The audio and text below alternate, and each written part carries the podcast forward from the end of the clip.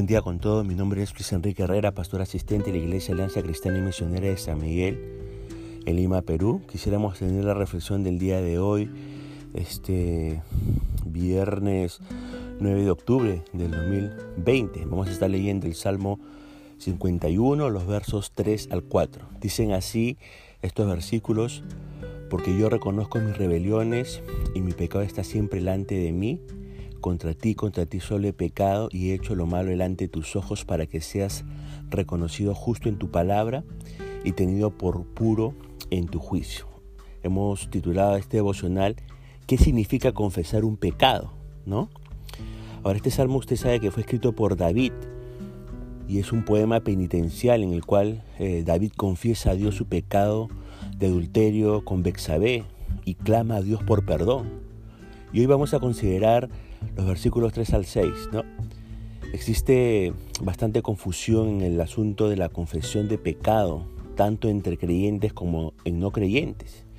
Y este pasaje bíblico nos ayuda a entender mejor cuál es el significado de la confesión. Antes que nada, debemos señalar que la confesión está dirigida a Dios y no necesariamente a los hombres, a los sacerdotes o a los pastores. ¿no? En primer lugar, la confesión implica un reconocimiento de la falta cometida. La primera parte del Salmo 51, verso 3 dice, porque yo reconozco mis rebeliones. Cuando David habla de sus rebeliones, está refiriéndose a haber violado la ley de Dios. Dios, usted sabe, en su ley dice, no codiciarás a la mujer de tu prójimo. Y David violó ese mandamiento codiciando a Bexabé, la mujer de uno de sus generales. Dios también en su ley dice, no adulterarás. Y usted sabe que también David violó este mandamiento adulterando con Bexabé. Dios dice también en su ley, no matarás. Y David violó este mandato haciendo matar a Urias, el esposo de Bexabé, ¿no? David está en este salmo reconociendo todo esto en su confesión. Y note que David no se está justificando en absoluto. No está diciendo, es que soy débil y, por eso caí en adulterio. No está diciendo eso.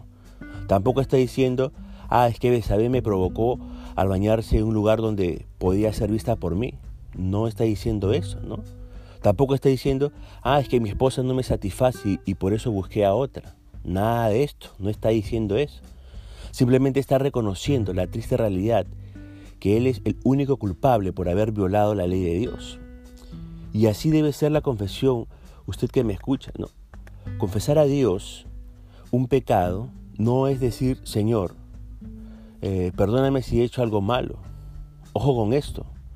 Confesar un pecado es, por ejemplo, decir a Dios, Señor, reconozco que soy un vil pecador porque he violado tu palabra al codiciar a la mujer del prójimo.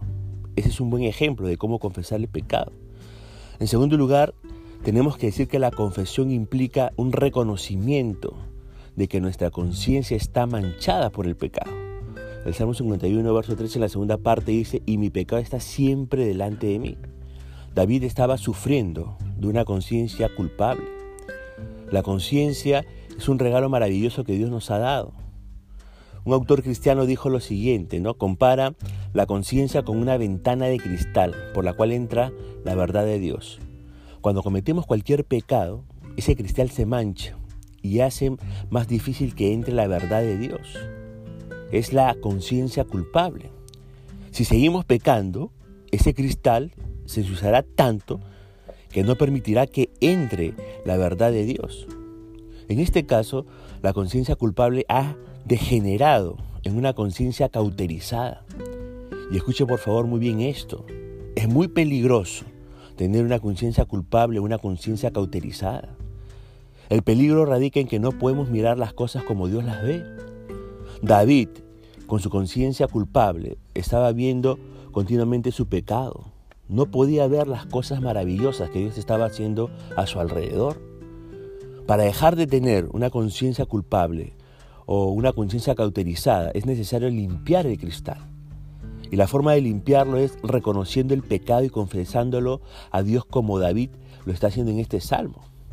Yo le pregunto, ¿tiene en estos momentos usted una conciencia culpable? ¿Tiene usted en estos momentos una conciencia cauterizada? En ambos casos, usted estará impedido de mirar las cosas como Dios quiere que las vea. Porque lo único que tendrá ante usted es su pecado. Y lastimosamente hay personas en esta condición. Y aún me temo que creyentes se encuentren en esa condición. Tenga cuidado con tener una conciencia cauterizada.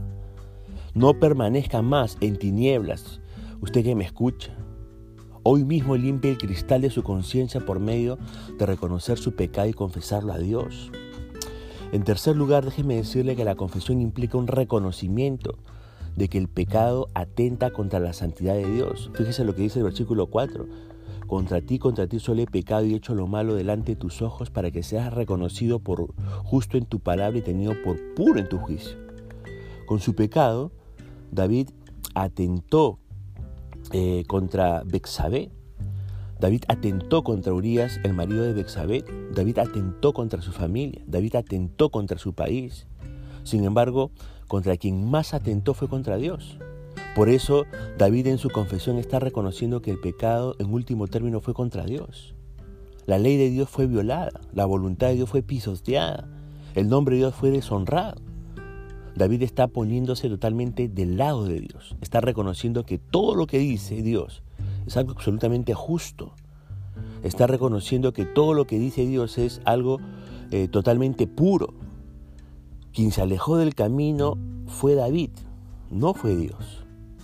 Y esto es confesar.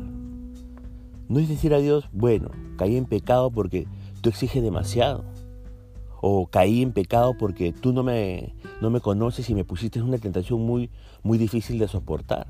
No, cuando cometemos algún pecado, eh, más nos preocupamos por el qué dirá de la gente que por el qué dirá de Dios. Entonces de esta manera estamos demostrando que no sabemos cuán ruin es el pecado y tampoco sabemos cuán santo es Dios. Tenemos que tener cuidado no tanto preocuparnos por qué va a decir la gente de nosotros, sino qué está eh, pensando Dios de nosotros en ese momento. Y en su confesión, David está reconociendo el abismo que existe entre el pecado del hombre y la santidad de Dios. Y está afirmando que Dios tiene razón en todo lo que dice. Mire, en el Nuevo Testamento el verbo confesar significa literalmente decir lo mismo que, o estar de acuerdo con. Entonces cuando confesamos a Dios nuestro pecado, estamos tomando el, lado de Dios para mirar al pecado como Dios lo ve, como algo bajo y ruin. Yo le pregunto, ¿ve usted el pecado como lo veía David en este salmo? Mientras no lo vea así, seguirá en su pecado. Pero cuando lo vea así, tratará de alejarse del pecado lo más que pueda. En cuarto lugar, la confesión implica reconocer que llevamos dentro de nosotros una naturaleza capaz de lo peor. El verso 5 dice, He aquí, en maldad he sido formado y en pecado me concedió mi madre. David está reconociendo la triste realidad de que todos nosotros llevamos en, en nosotros mismos una naturaleza tan corrupta que es capaz de cometer lo peor que podamos imaginar. Esta naturaleza nos acompaña aún antes de nacer. En realidad, está en nosotros desde el instante mismo que fuimos concebidos en el seno de nuestras madres. Al decir que ha sido formado en maldad y que ha sido concebido en pecado, David no está ni de lejos insinuando que la relación sexual y la consecuente concepción sea algo pecaminoso. Dios enseña en su palabra que la relación sexual entre esposos es pura y limpia.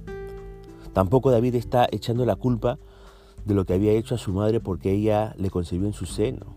David simplemente está reconociendo que la naturaleza con la cual vino al mundo es totalmente inclinada al pecado. Usted y yo tenemos también esa naturaleza. Pero lo grandioso en los que somos creyentes es que tenemos una nueva naturaleza capaz de someter a la vieja naturaleza. De esta manera podemos vivir en santidad delante de Dios. Es posible. Y en quinto y último lugar, la confesión implica reconocer que Dios anhela que la verdad reine en lo más recóndito del ser humano. El verso 6 dice, He aquí tú amas la verdad en lo íntimo y en lo secreto me has hecho comprender sabiduría. La confesión debe estar acompañada de una firme decisión de atesorar la verdad en la vida. Proverbio 28:13 dice este, lo siguiente, el que cubre sus pecados no prosperará, mas el que los confiesa y se aparta alcanzará misericordia. Está bien confesar el pecado, Pero si no va acompañado de una separación de pecado, no rinde el resultado esperado. Esto es lo que está reconociendo David. Cuando usted confiese su pecado, recuerde lo que David nos ha enseñado en este pasaje bíblico. Vamos a poner punto final a, esta, a este devocional. Esto que les he explicado es lo que significa confesar el pecado. Dios le bendiga y nos estaremos comunicando el día de mañana.